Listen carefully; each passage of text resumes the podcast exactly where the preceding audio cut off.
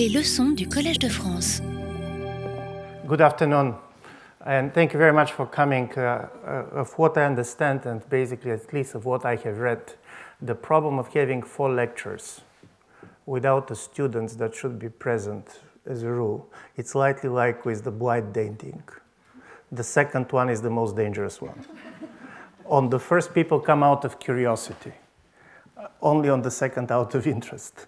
So I'm very much grateful for you uh, uh, uh, doing this. And what I'll do basically is, in the beginning, very briefly, I'll try to summarize the argument of the first lecture uh, in order to kind of make it uh, clear what, uh, what I, I, want to do, and then basically continue with. so, listen, it was in 1953, after the, the anti communist protest in East Germany, the Union of uh, the German Writers uh, came with uh, a public position saying that basically the government is very much disappointed by the workers who didn't behave in the way uh, the, they should have.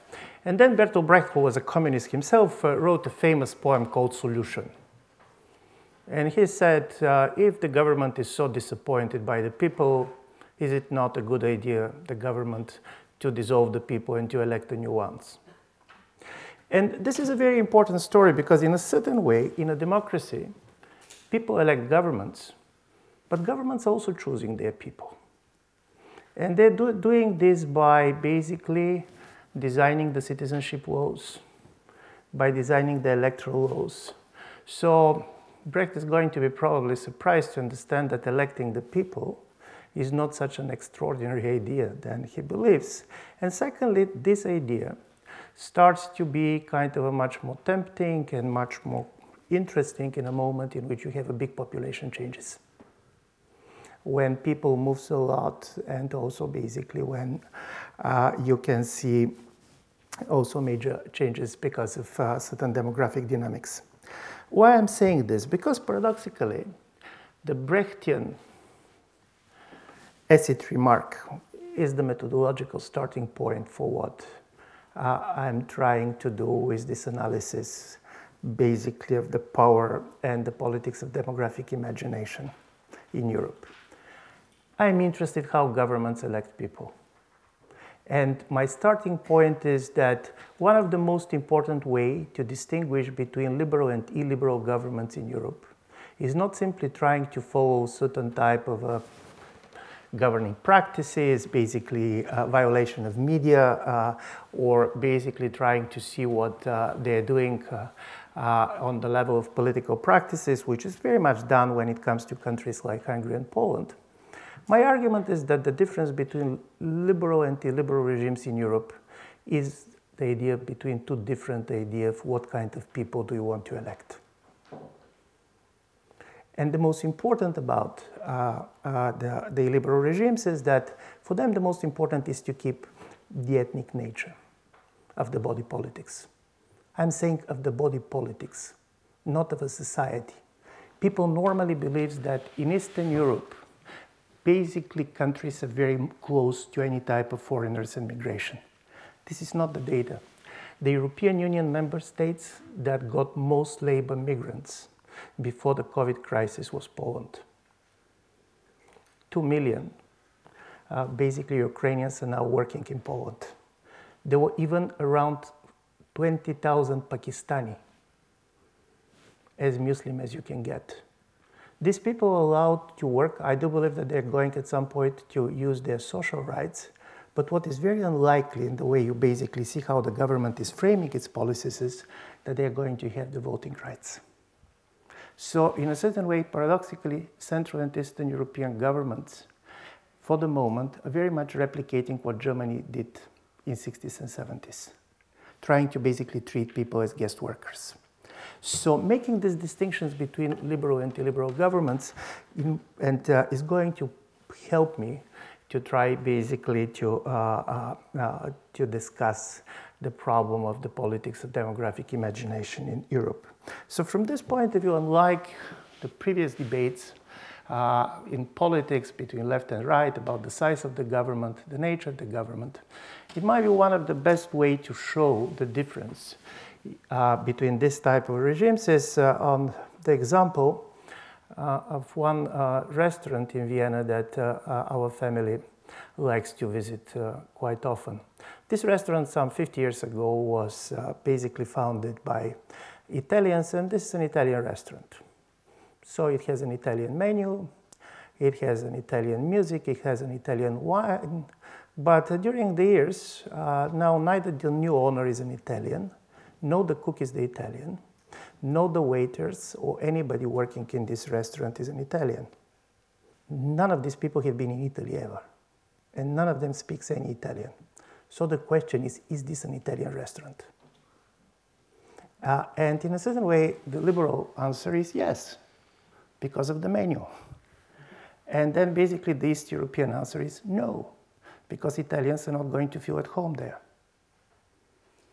And this kind of attentions, basically of defining what is the identity of an Italian restaurant, is something that uh, is going to very much uh, to, uh, to resonate uh, during these uh, uh, four lectures that I am doing. So, the, yesterday during my first lecture, I tried to argue four very simple things. The first is that centrality of the demographic imagination, and I'll talk much more about this.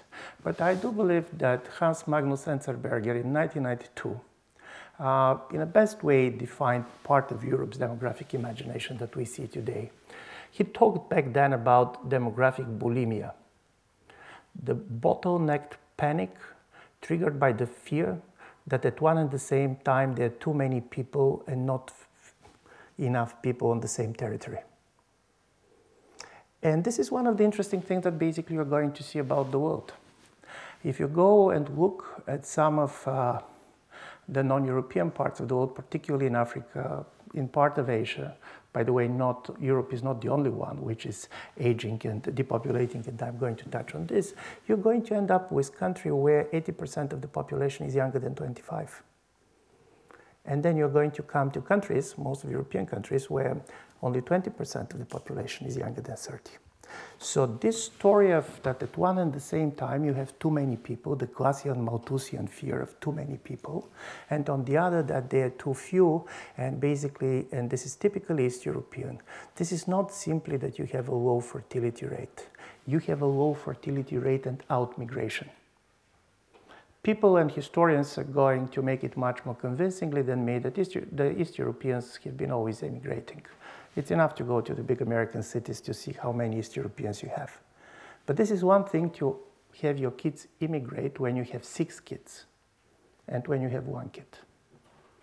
The impact is very different, the structure uh, is very different. The second thing that I was uh, claiming was that because of this centrality of the demographic anxiety in the way particularly illiberal regimes are trying to justify their policies, the East-West divide uh, in European Union is much more central than many of the other divides that we see. And uh, uh, I had the possibility to talk about this yesterday. If we talk about political attitudes, East-West divide is not the major divide in European Union. The major divide is between urban areas and rural areas. If you go on the surveys, if you go on the voting uh, patterns, you're going to see this. Uh, but the difference is that uh, Unlike this divide, uh, which is not so easily presented on the level of the states, in the case of Eastern, uh, Western divide, you basically have not simply illiberal parties or illiberal attitudes, you have illiberal regimes.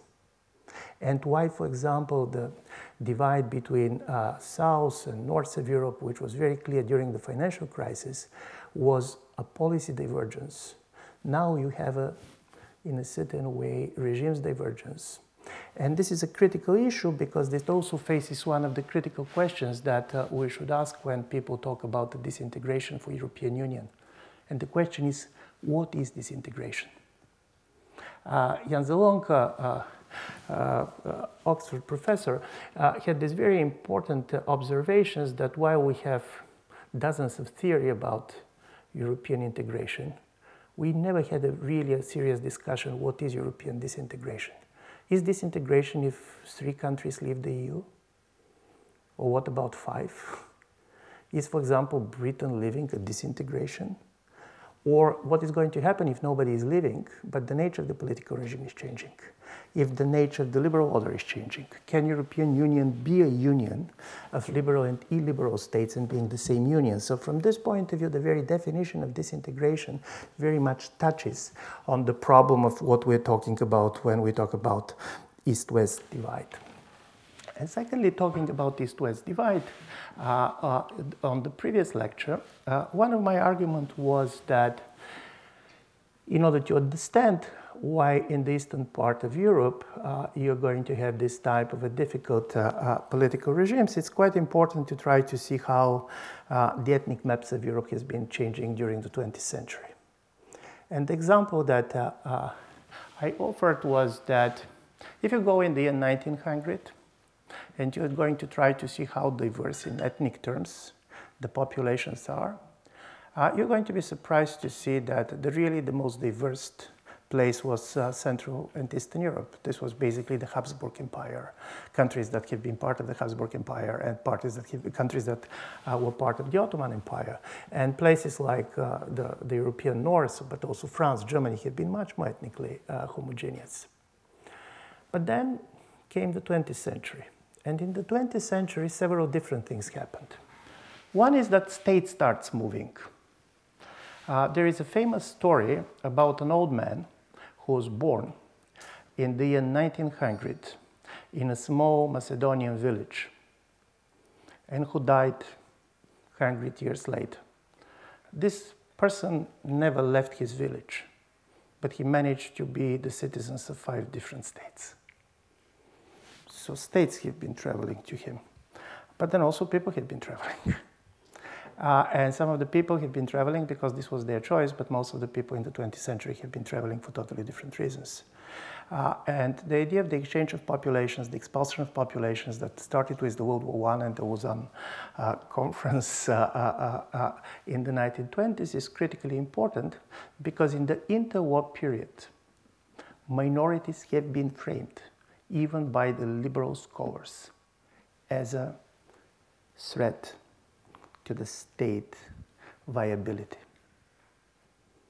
It is interestingly to see that all the, this protection of minority legislation, and I'm afraid because I'm speaking here in front of uh, professionals on this, but it was very much, they have been targeting particularly the newly born East European states.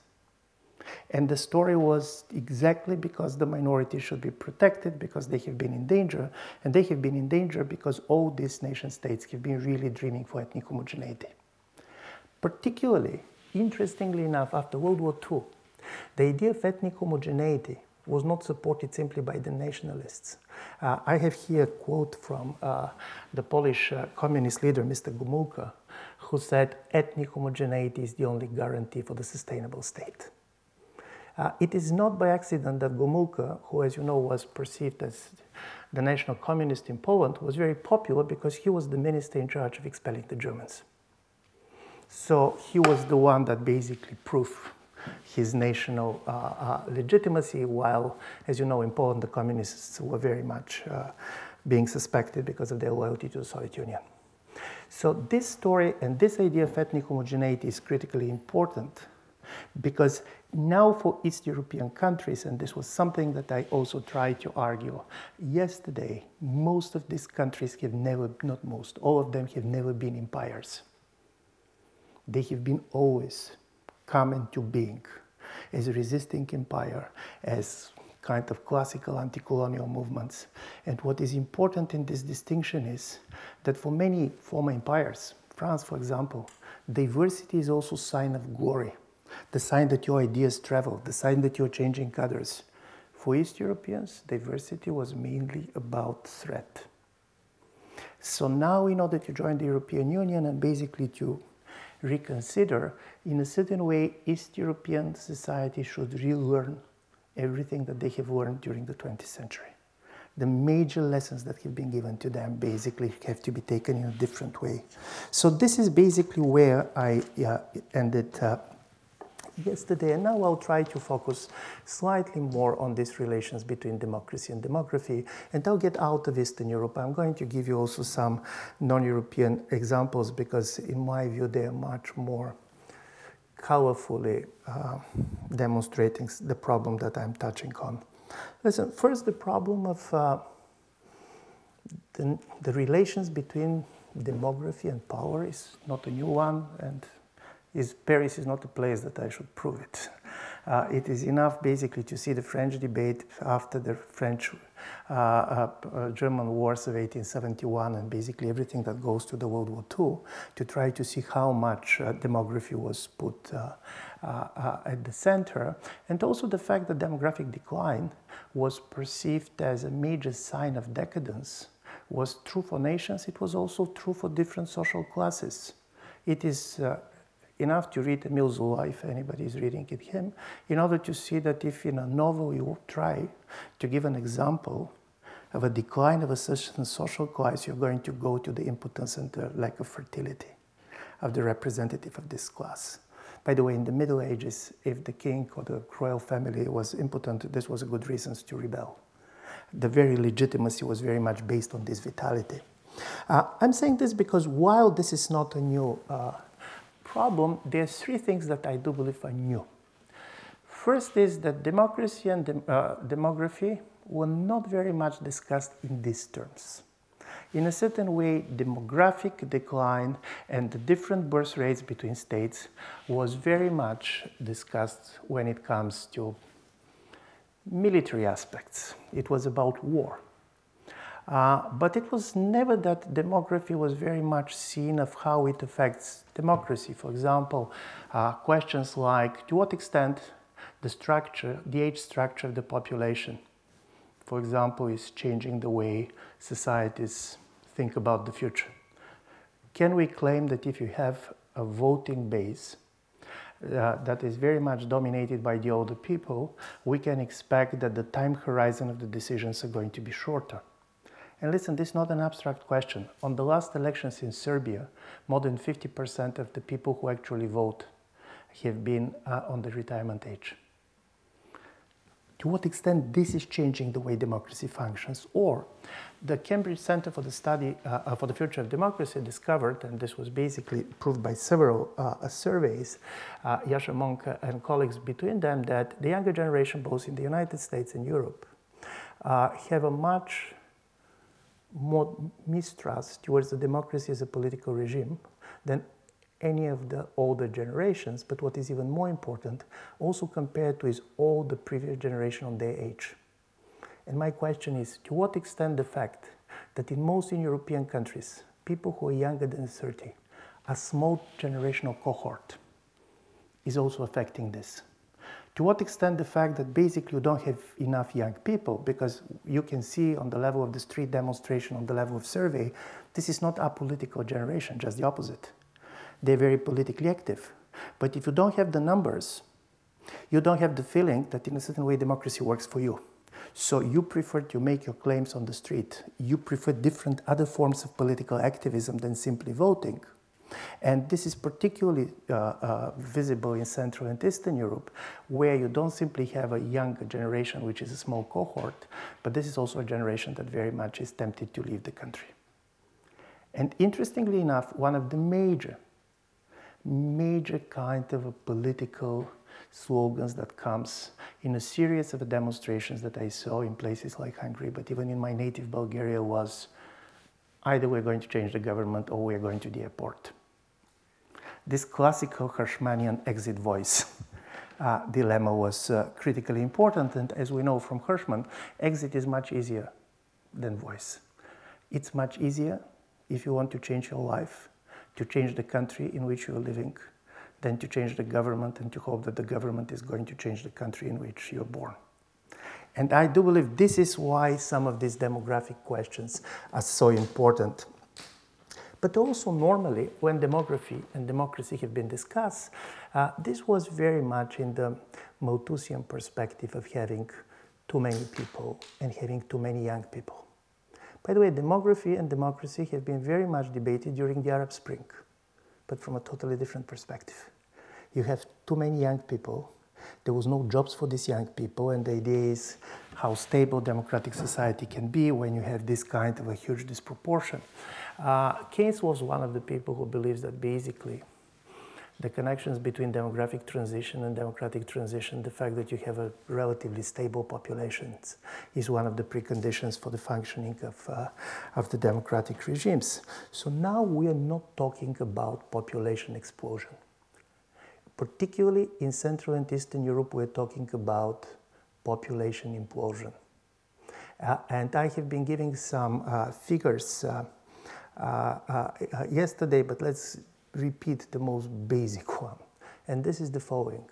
Comparing with 1989, the population of Central and East European countries, which are members of the European Union, have shrank uh, by the size of around, if you basically see the people, the the number of less people who are living in our countries today, it is equal to if it was a country, this country was going to be as big as the Czech Republic and Hungary taken together.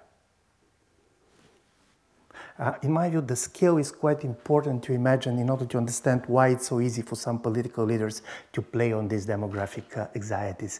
It is something that people experience. This is something that basically is very much real.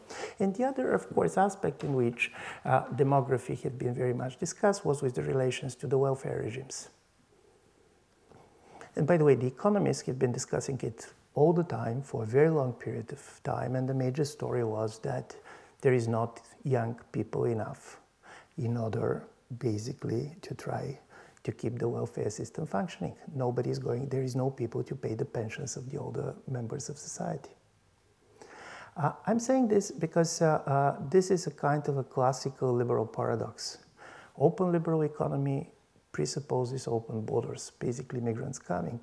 But it is the liberal politics that is the major way that it is not going to have, allow this to happen. And this discussion was very important, and this is not European discussion only. Uh, you have the same discussion in countries like Japan and South Korea, and I'm just going to give you some South Korean numbers uh, to try also to make one more point why these distinctions and uh, this type of correlations I really believe is quite critical.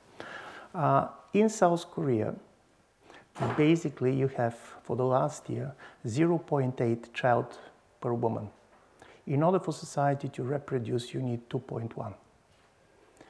Even more, around 40% of the population now are living in a single households. I'm just trying to push you to imagine what it means for the economy. According to the demographic projections, in 30 years, the population of South Korea is going basically to lose half of its population. Secondly, what it means basically for the electoral system, but certainly even in cultural terms. This is a Confucian society. Everything was about family values. And I'm not going to discuss how it happened and why it happened. Just keep in mind that the government is investing 25 billion per year to try to reverse the trend. I mean, free kindergartens, uh, all these ways to try to make it easier for the families with two working persons basically to sustain. And reversing this trend is very difficult. Uh, so this is, uh, by the way, the major difference between Asia and Europe on the basis of what I'm reading is that for them, the first response is not so much connected to migration, but automation. So basically, forced to choose between foreigners and robots, Asians go for robots. Uh, and uh, this is also an interesting cultural choices, but they're there. I don't want to generalize, but this is kind of a, something that is interesting too. Uh, secondly, when we talk about demographic imagination, and demographers are very good at this, they said, listen, people, they don't know what they're talking about. First, many of the things that we talk are just fantasies. Some of these projections are not going to happen in the way they are. They are projections. This is like with the COVID 19 projections. You remember in the beginning you expect million to die, two million to die. But here is the difference. And the difference is that people already start living with these projections. For example, if you're going, uh, uh, there was a study asking the Americans what is the percent uh, which they do believe is the percent of the American citizens who are not born in the United States. The average number that came was 37%. The reality is around 14% when you basically ask uh, in France how many of the French citizens are Muslims, the average response that came was one of every third. But the reality is one of every 13. So, from this point of view, this is not exact numbers that push the imagination. But this living in the world of projections, and these projections now are more and more becoming part of the public sphere. They're much more fueling this imagination. Uh, and there was a very important study being done in 2014 uh, among uh, two comparable samples uh, of American whites. And uh, one of the group was asked to read uh, the projections of the census, how the, is going to be the structure in racial and other terms of the American society. And they're going to read this, the official report of the American government, that in around year 2044, you can expect that basically it's going to be a minority majority society, which means that uh, the white race is not going to be the majority group. And the other, absolutely comparable sample, didn't know this data. And then there was a question being asked to both groups how they feel about foreigners, about restricting uh, immigration. The results were dramatically different. People that have been given to read the census report have been much more restrictive when it comes to immigration and much more hostile when it comes to minority. So, from this point of view, obviously, being a majority, particularly in a democratic system, keep certain level of power that we are kind of starting to understand now exactly because demography became such more visible and uh, so much uh, uh, uh seen. Uh, the, the, famous uh, American Indian scholar Appadurai has a book which is called The Fear of Small Numbers.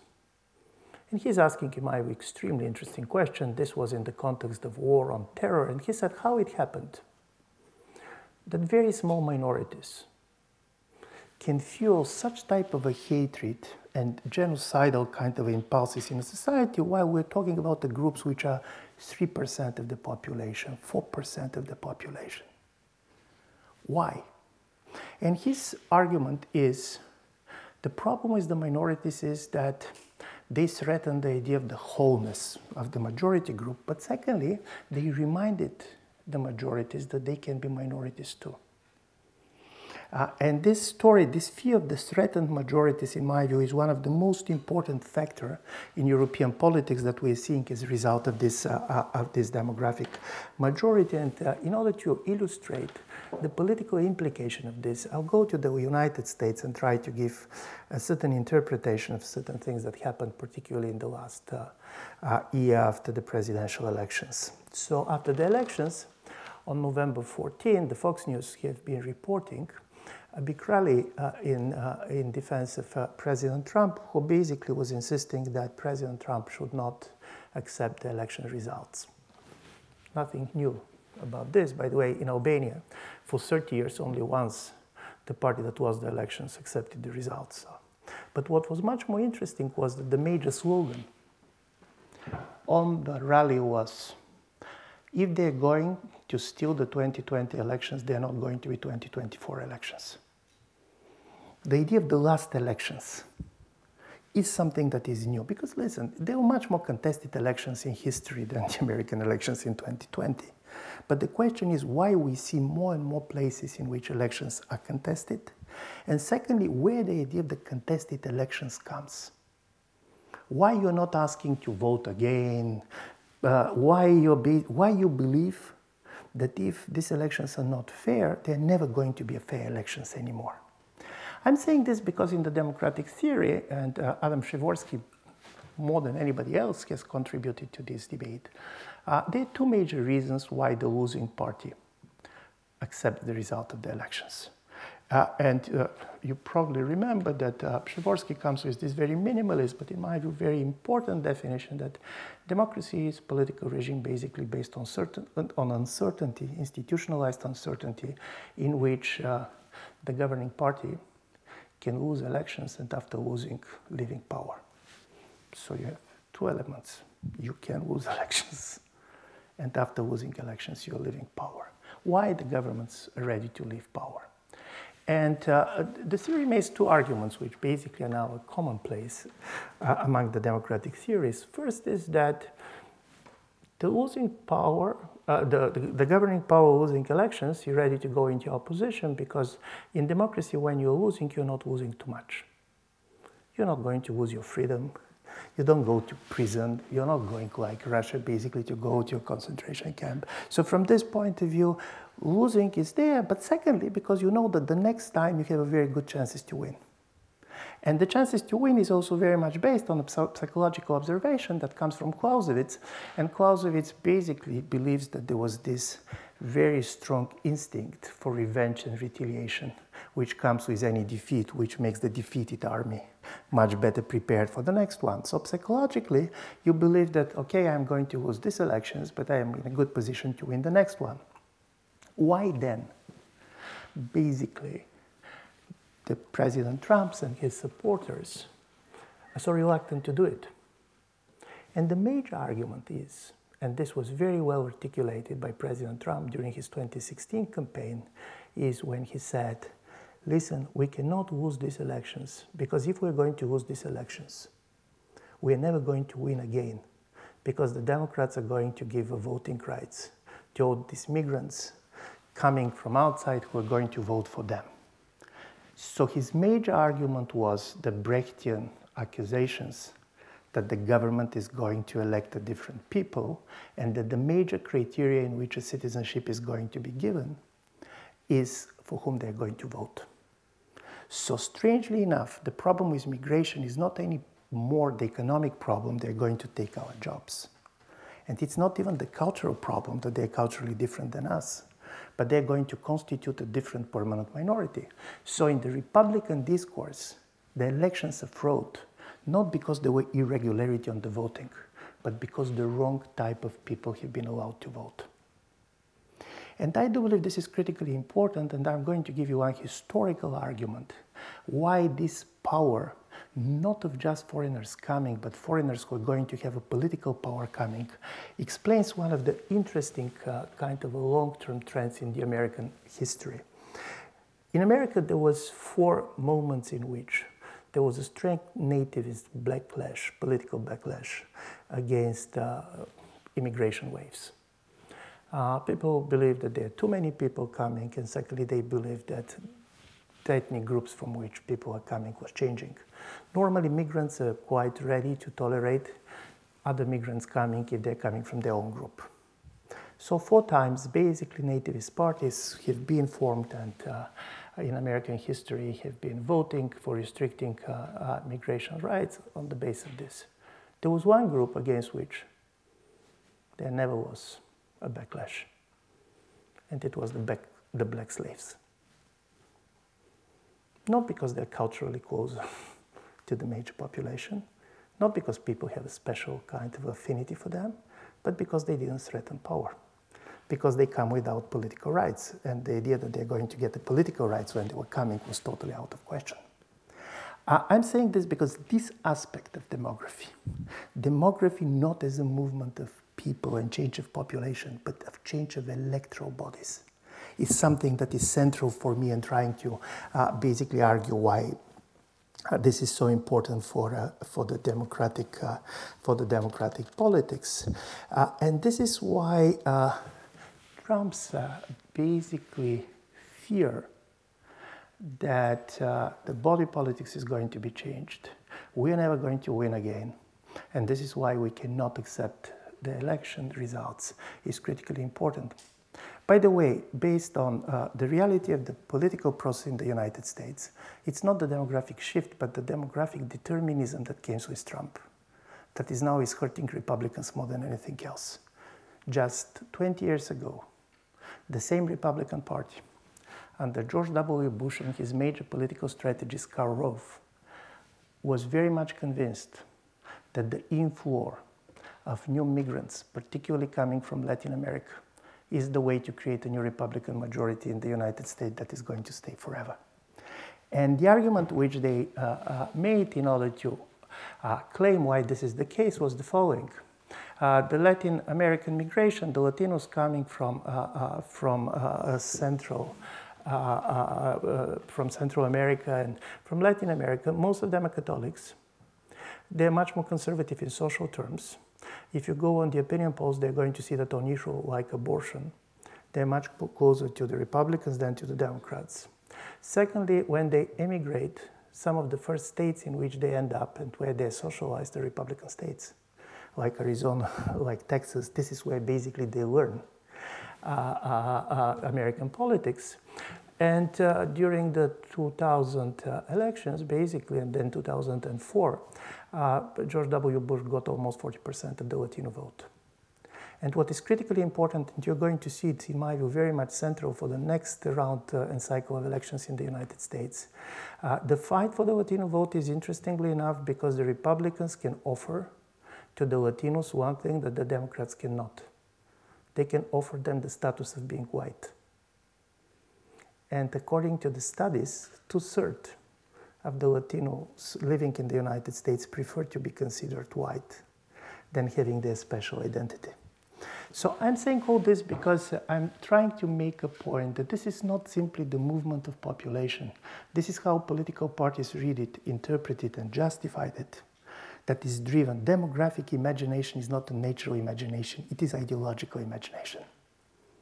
But this ideological imagination has a very important real life experiences and uh, in the case of Central and Eastern Europe, it's much more interesting due to the fact that, unlike in the West, this is not so much the fear of migration only, but also the fear of depopulation, the, basically the fear of ethnic disappearance.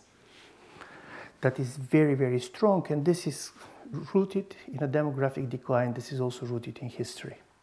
It's enough basically to hear the anthem of Poland.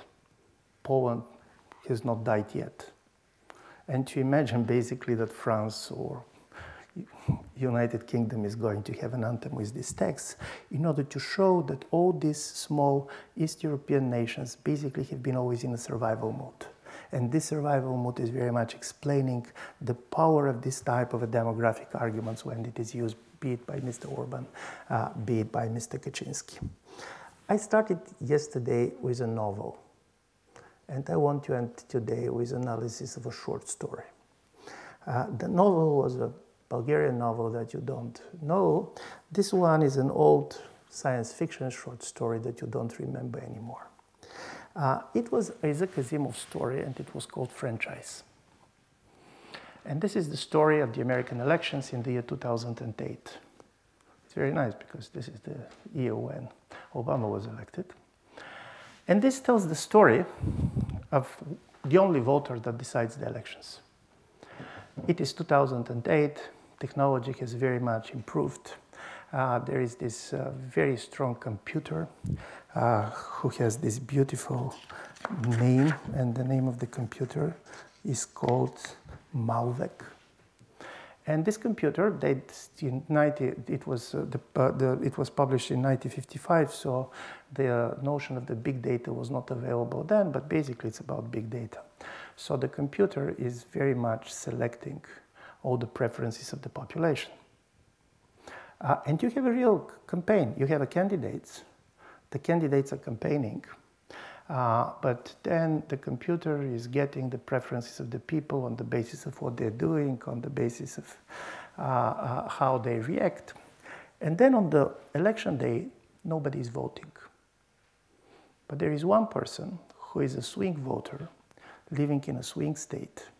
And this one person is going to have an interview with the computer. Uh, he's even not voting too, but the computer is asking him certain questions because the idea was that we know the preferences, but now we try to see the intensity of the feeling of uh, this type of swing voters. And after having the conversation with uh, this uh, uh, only voter in the American elections, he has a name, he has a story. Of course, he's a white male living somewhere in the Indiana uh, in the Midwest, uh, and very happy man with a happy family and a small uh, kid, as we know from Asimov. Uh, but after talking to this person, who is the hero of the day, he's on television, everybody knows that he's talking to the computer, uh, it is announced who is the next president of the United States.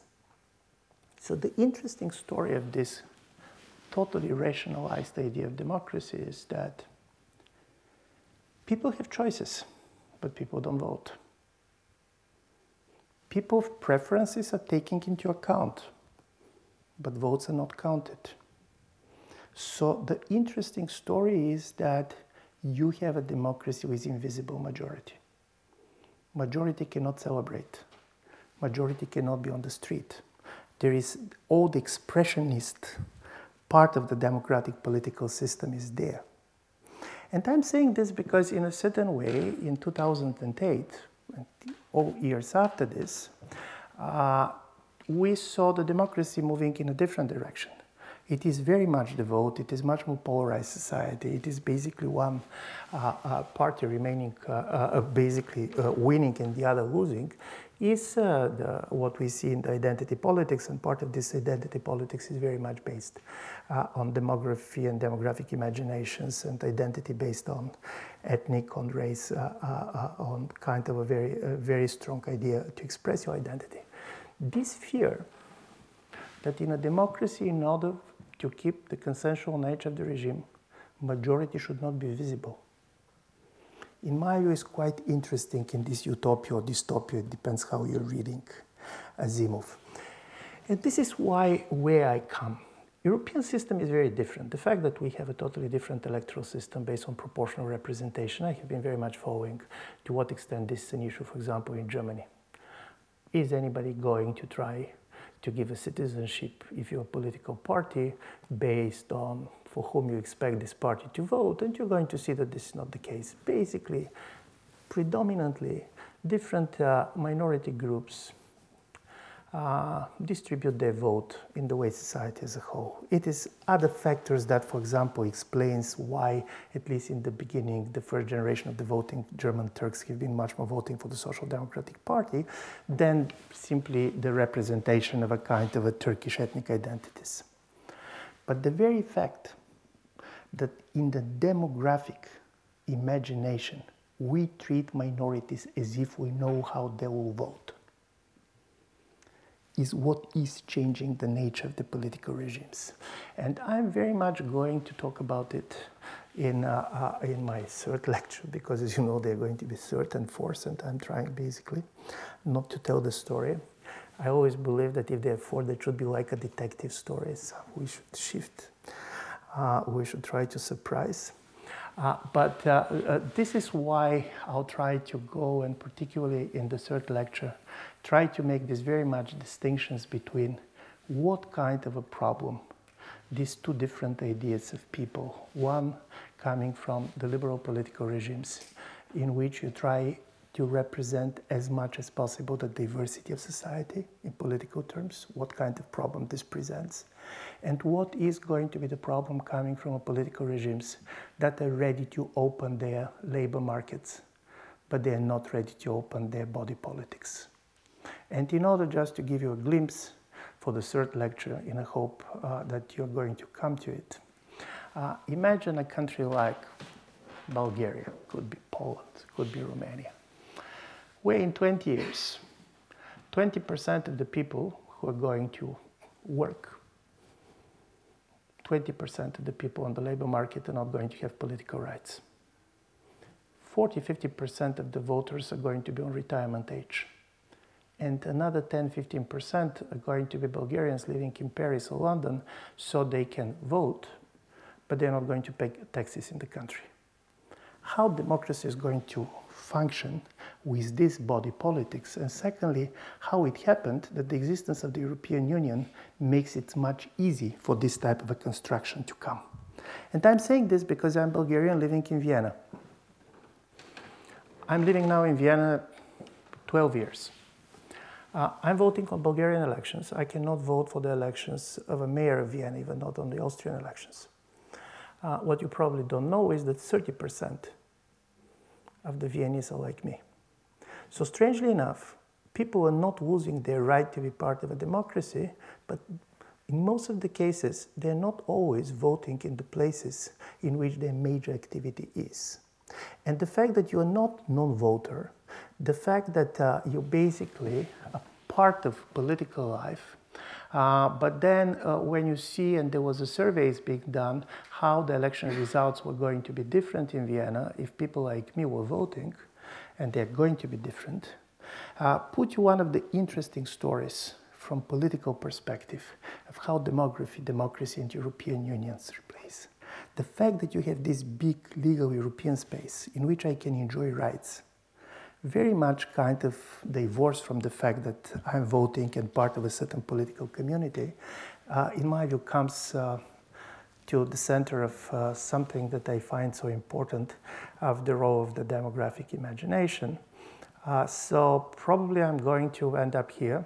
This is a strange uh, instinct of, somebody who has been always giving 45 minutes lectures. And I knew that it should be one hour. But this is stronger than me. I don't know. This is this amazingly. This is very much strange because you have this kind of a clock in you. Uh, so I should stop here. Retrouvez tous les contenus du Collège de France sur www.colège-2-france.fr.